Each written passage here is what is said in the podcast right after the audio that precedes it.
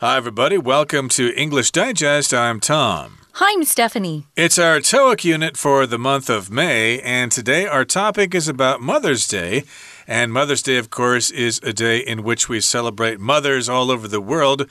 But in today's lesson, we've got Dale and Jennifer talking about putting on some kind of charity fundraiser so they can raise money for those in need. Right. So that's a good way to raise money is to have a fundraiser. That's what we call it.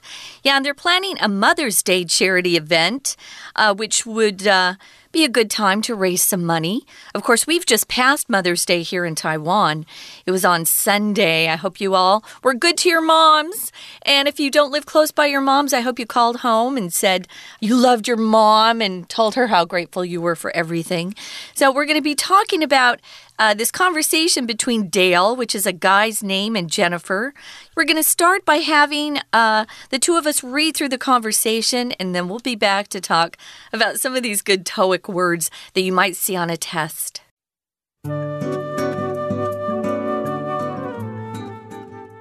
I just realized that Mother's Day is approaching. We should use this opportunity to organize a fundraiser. Great idea. Our charity can raise money for that children's hospital that recently opened up nearby. Maybe we can create some Mother's Day t shirts and greeting cards. We could sell them online and donate all of the profits to the hospital. Let's set our sights even higher. We can cooperate with a restaurant to arrange a delicious Mother's Day breakfast. That's a fantastic idea. How much do you think we can charge? I calculate that we can add about 20% to the restaurant's regular prices if we offer a special holiday menu. That sounds viable. If our marketing campaign is effective and people understand the proceeds are going to charity, I don't think they will mind the price hike. To reach a wider audience, we can provide home delivery too. People can place their orders and we'll transport the meals to their homes. That way, moms can just kick back, relax, and enjoy breakfast in bed. Okay, but who is going to handle the deliveries? I think you are the perfect candidate for the job. This will give you a chance to put some miles on that new scooter you just purchased. Since it's for a good cause, it would be my pleasure. Okay, guys, let's jump in. Uh, our first vocabulary word is right there in the title planning a Mother's Day charity fundraiser. So, charity here is a vocabulary word. We use it primarily in two ways. It can be um, the actual um, act of giving food or money or other kinds of help to people who are poor or sick. Or it can be used to describe an organization that helps people who are poor, sick, and needing help in some way. Here we're using it to talk about uh, a type of fundraiser. It's a charity fundraiser, meaning it's a kind of fundraiser where you you raise funds, raise money that you can then donate to charitable organizations. You'll also hear people say, "Oh, it's a charity" or "It's a charitable organization." Right, so charity, of course, here is uh, acting as an adjective to describe a fundraiser, and that's some kind of activity that raises funds, that raises money for a particular uh, function, a particular activity. In this case, they're raising money to help poor people or to help those in need. And here's how Dale begins the conversation. He says, I just realized that Mother's Day is approaching. Yes, I just remembered that Mother's Day is soon. Here, it's going to be Mother's Day very soon. We should use this opportunity to organize a fundraiser. So, yes, Mother's Day would be a good opportunity to have a fundraiser. Uh, people would be in the Mother's Day spirit, the spirit of giving and things like that. So, maybe it's a good time to raise money to give to people who are less fortunate than ourselves. Mm hmm. Well, Jennifer thinks that's a great idea. And she says our charity can raise money for that children's hospital that recently opened up nearby. So that's where the money or the funds that they're raising um, are, are going to go is to a children's hospital course, everybody likes that sort of charity. Now, it sounds like they actually have their own charity. So maybe Jennifer and Dale work for a particular organization that raises money uh, typically to help poor people or people in need. Here, they're going to use particular funds that they raise um, on Mother's Day to help a children's hospital. And as you can see, this children's hospital is is open and it just opened up recently. It's brand new and it's nearby, meaning it's not too far away. And Dale continues the conversation. He says, Maybe we can create some Mother's Day t shirts and greeting cards. We could sell them online and donate all of the profits to the hospital. So his his idea is to make some T-shirts. Uh, maybe they can order a bunch of blank T-shirts in different colors, and then design some kind of logo, and then have that logo put onto the shirts, some kind of design or something like mm -hmm. that, mm-hmm. and people would buy that. Happy Happy Mother's Day 2022 or something like that.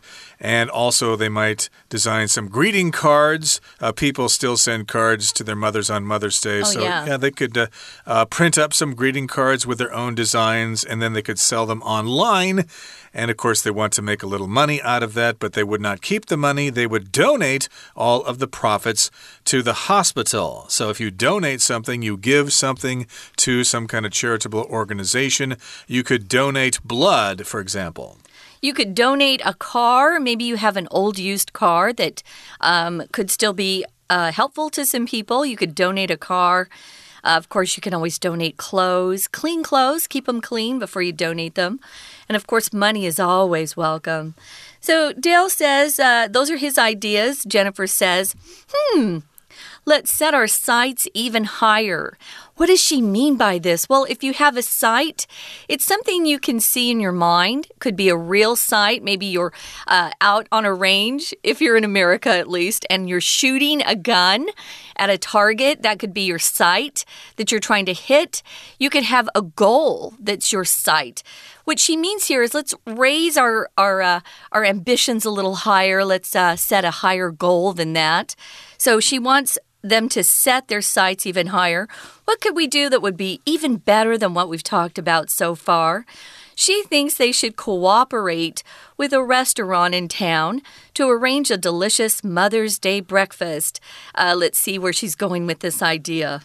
Right, so cooperating means working together with somebody for a specific reason, and they're going to cooperate or work together with a restaurant, and they're going to arrange a Mother's Day breakfast that will be delicious uh, for people who enjoy the breakfast. And Dale says, Oh, that's a fantastic idea. Right. Why didn't I think of that? You can think of all the great ideas, Jennifer. It's a good idea. It's a great idea. It's a fantastic idea. So if something's fantastic, it is beyond great. It's just really wonderful. It's a super idea.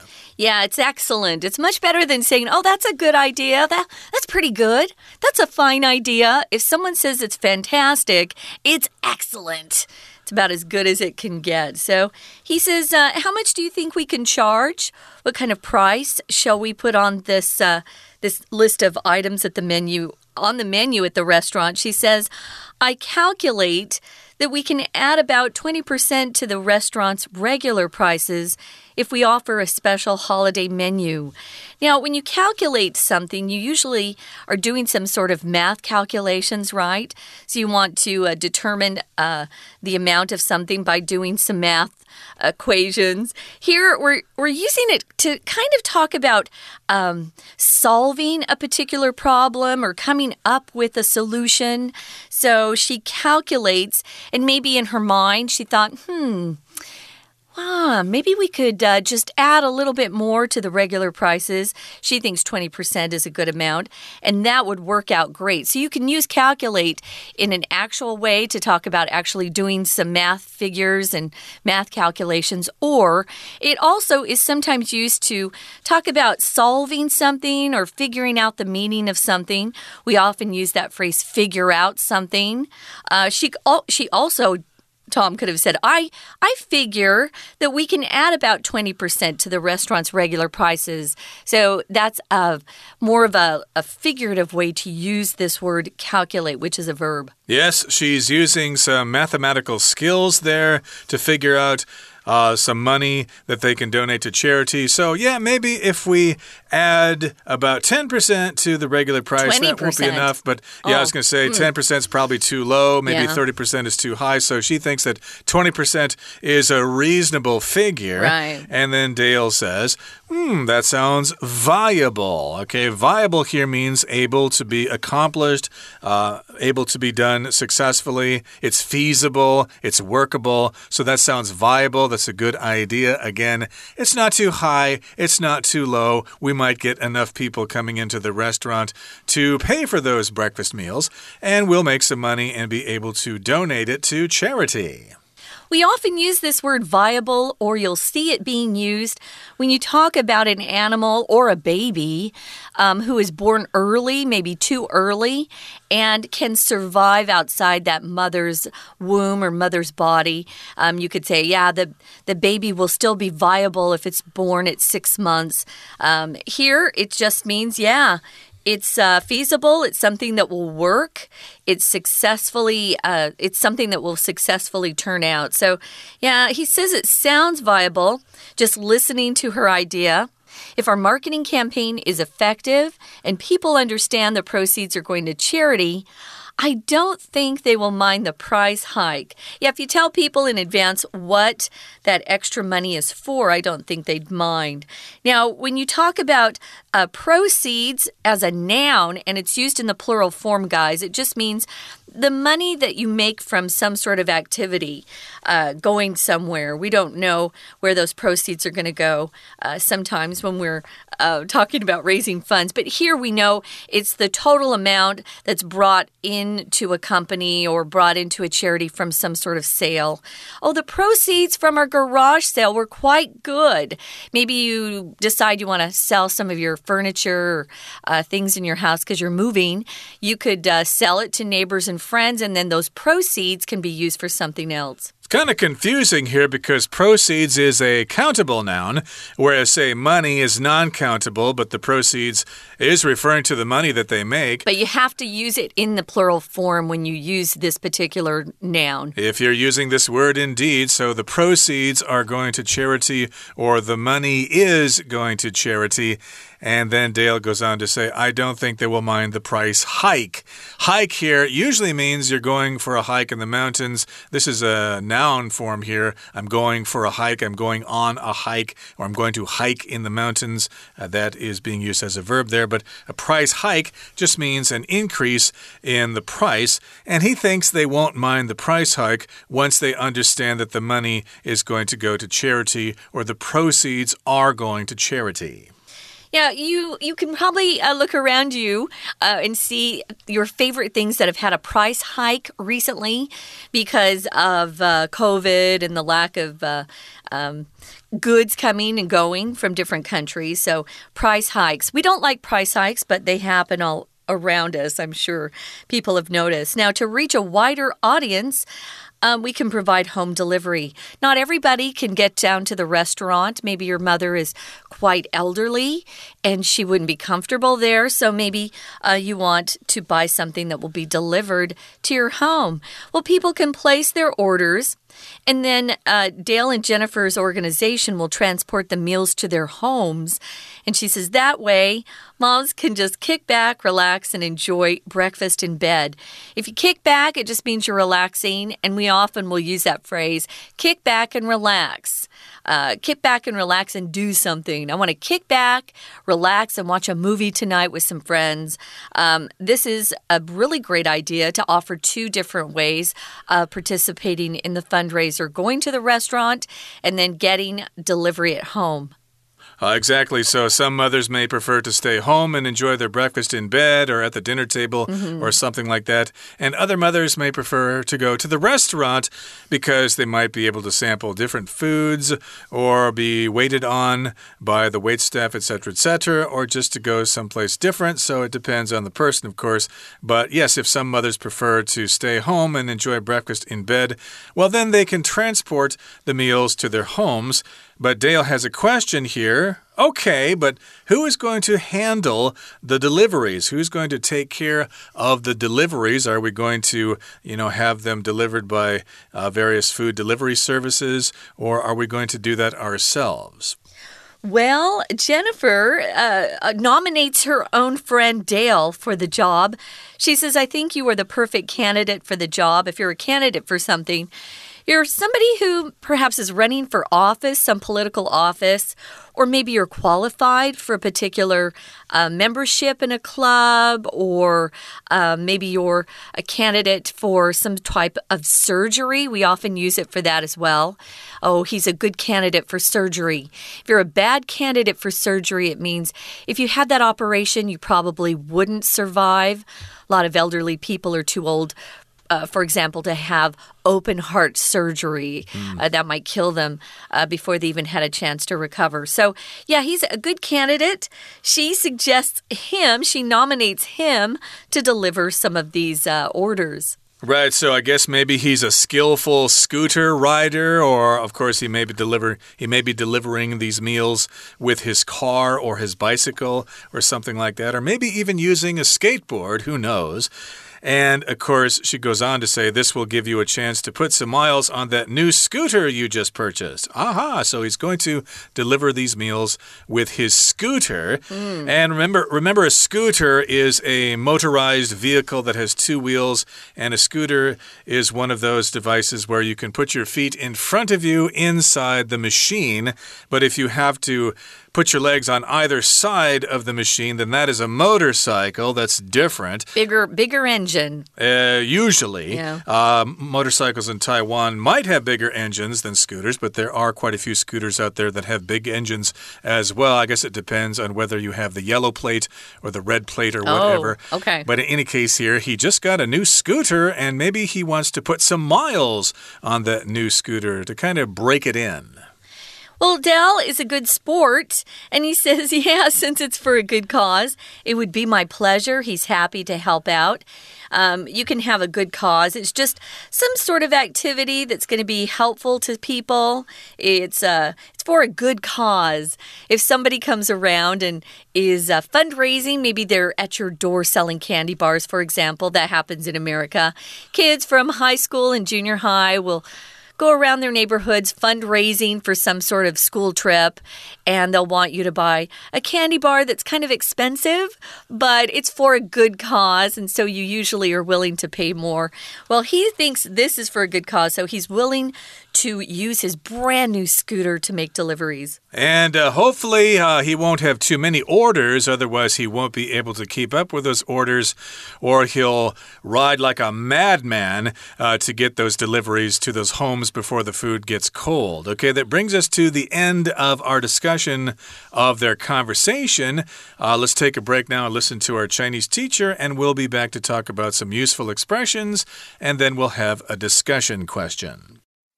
听众朋友，大家好，我是安娜。我们今天要带大家来看看，如果我们要用这个母亲节的名义来做个募款活动的话，大概会有哪些想法呢？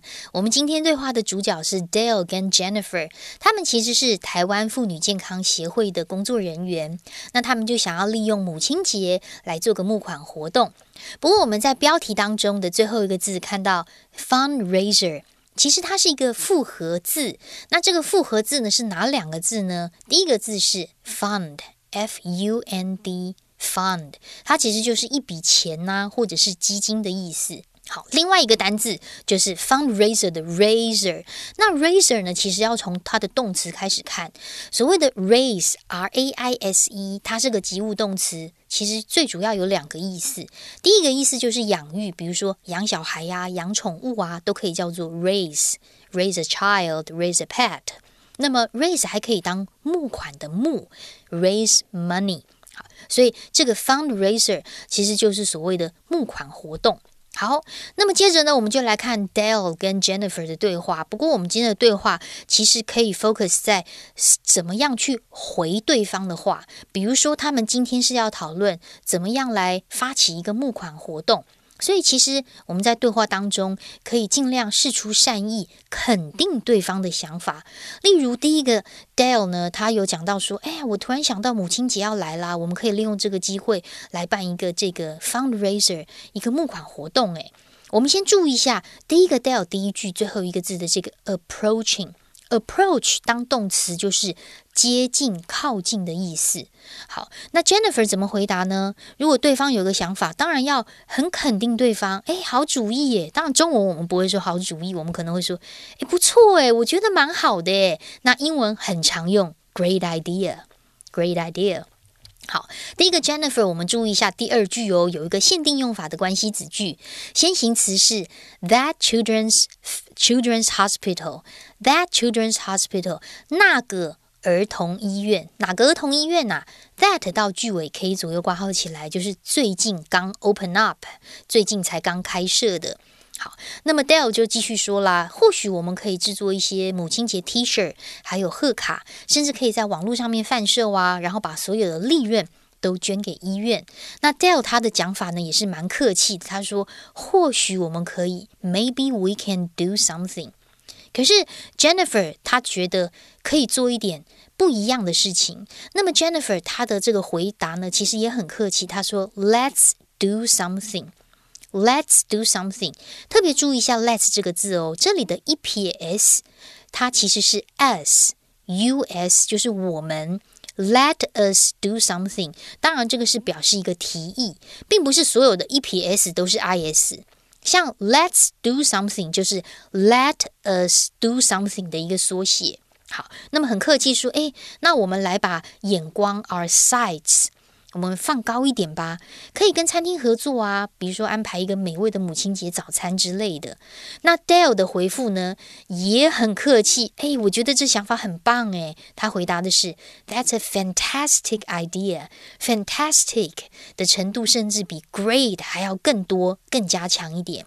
不过 d a l 这时候就提一个问题啦，那你觉得我们可以收多少钱呢？母亲节的早餐，早餐嘛，大家吃早餐不不就？应该是不超过一百的，那大概要多少钱呢？那 Jennifer 他就回答：如果我们是供应特殊的假日餐点，其实可以把一般的餐厅的价格大概再加个百分之二十。那我们可能要特别注意一下第三个 Jennifer，calculate 这个动词啊，就是估计、计算的意思。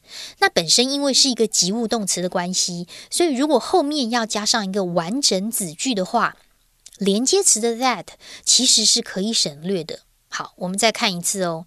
当你在句子当中看到一个 that，它不一定都是关系子句，因为 that 假设你把它当成关代，它前面一定是先行词，先行词一定会是名词。可是 that 前面的 calculate 是一个及物动词嘛？言下之意就是说我估计一件事情，我的计算大概是这样。它其实文意顺下来就是会有受词的产生。所以后面这个 that 是一个无意义的连接词，而且常常就是因为放在及物动词后面，就直接省略了。同样，我们直接看一下第四个 Dale 的第二句，我们有没有看到一个 understand？understand 后面的 that 就是直接省略掉啦。And people understand，大家会了解一件事情，that 就省略。The proceeds are going to charity，所有的收益都会捐公益。所以大家就觉得说，哎，他们俩觉得这样子母亲节早餐这个 idea 是蛮可行的，而且他们甚至还可以提供外送服务啊。第四个 Jennifer 的第一句，我们看一下后面，home delivery 就是送到你家外送服务，甚至呢还可以呢这个直接将餐点就送到家，然后就是让妈妈在床上可以享受这个美味的早餐。那么谁要去送呢？当然就是 Dale 喽，因为最后一个第六个 Dale 他有说了。既然是为了做善事，我很荣幸可以去做外送。我们特别注意一下最后一个 Dale，since 在这里不是自从哦，而是当连接词，它有 because 的意思。所以下次再看到 since，特别小心，有可能是自从或表原因。而最后一个重点就是这个 cause，因为 cause 当名词的时候，特别还有善行、善事的意思。我们明天会带大家看一下这个募款活动到底文宣长得如何呢？我们明天见，拜拜。We're going to take a quick break. Stay tuned. We'll be right back.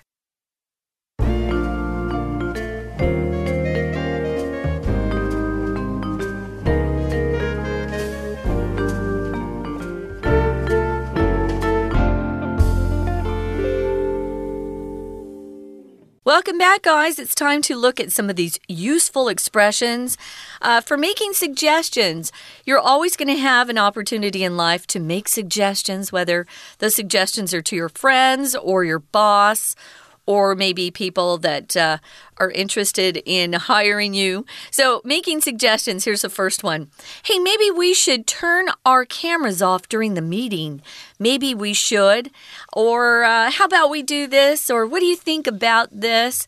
Uh, there are lots of ways to start out uh, a suggestion with different phrases, you know. So that's one of them. Maybe we should mm. do something. Right, that's one way to make a suggestion. I would say the most basic way to make a suggestion would be to say, I think that we should do this, or you can just simply say, let's do this. Let's okay? try. Uh, exactly. Yeah. But these are some other ways you can make suggestions. Again, maybe we should do this. Maybe we should turn our cameras off during the meeting because if the cameras are on, people might be nervous that they're being photographed and they won't uh, be willing to, you know, express their ideas and things like that. So, yeah, that's a good suggestion. And here's another way, number two I recommend that you take the car for a test drive before you make up your mind. So there's another way to make a suggestion. I think or I recommend because I have this information, I have this experience, and therefore I think this is what you should do. I recommend that you take the car for a test drive. You might want to buy a new car, but yes, you should take it for a test drive before you make a final decision. Yeah. This one is uh, one of those tricky verbs, a subjunctive verb. I recommend you do something. You don't even need to use that. Uh, that is optional. So I recommend recommend you take the car. I recommend he go to the doctor. It's kind of a crazy uh, verb tense, subjunctive. Uh, do some work on that. I advise. Um, we often use it when we're making suggestions. I suggest you do this. I suggest he do the following. It's a little different from normal verb conjugations. So here's number three. I thought we might try having shorter meetings. No one likes to go to meetings. Um, I I don't know. I hated meetings at work because I had other work at my desk mm. that I needed to finish, and the meetings just seemed to be a waste of time. Uh, a reason for people to sit around chatting and eating food because we always had food at our meetings. Here's some uh, other suggestions. Um, maybe we could, shall we do something? Or do you fancy going out tonight? Uh, what about, or we might as well.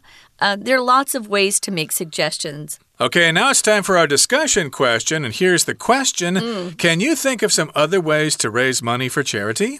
Well, we always had bake sales when I was growing up, growing mm. up, and we would make cookies and cakes and then have people uh, pay for them more than what they would typically pay uh, for those sorts of baked goods. What about you, Tom? Uh, yeah, you mentioned the other one go door to door and knock on the door and ask them to make a contribution to a specific charity mm -hmm. or to, you know, sell them a very expensive candy bar or something like that. I seem to remember people coming to our door in my hometown doing just that. Would you like to buy this candy bar? How much is it? It's like five five dollars, but it's for a good cause. Yeah, okay, yeah. I'll help you out there. Right. And of course, there are other ways uh, that people can raise money for charity, and you guys should discuss those ideas amongst yourselves. Now, that brings us to the end of our lesson for today. Thanks for joining us, and please join us again next time. From all of us here at English Digest, I'm Tom. I'm Stephanie. Goodbye. Bye.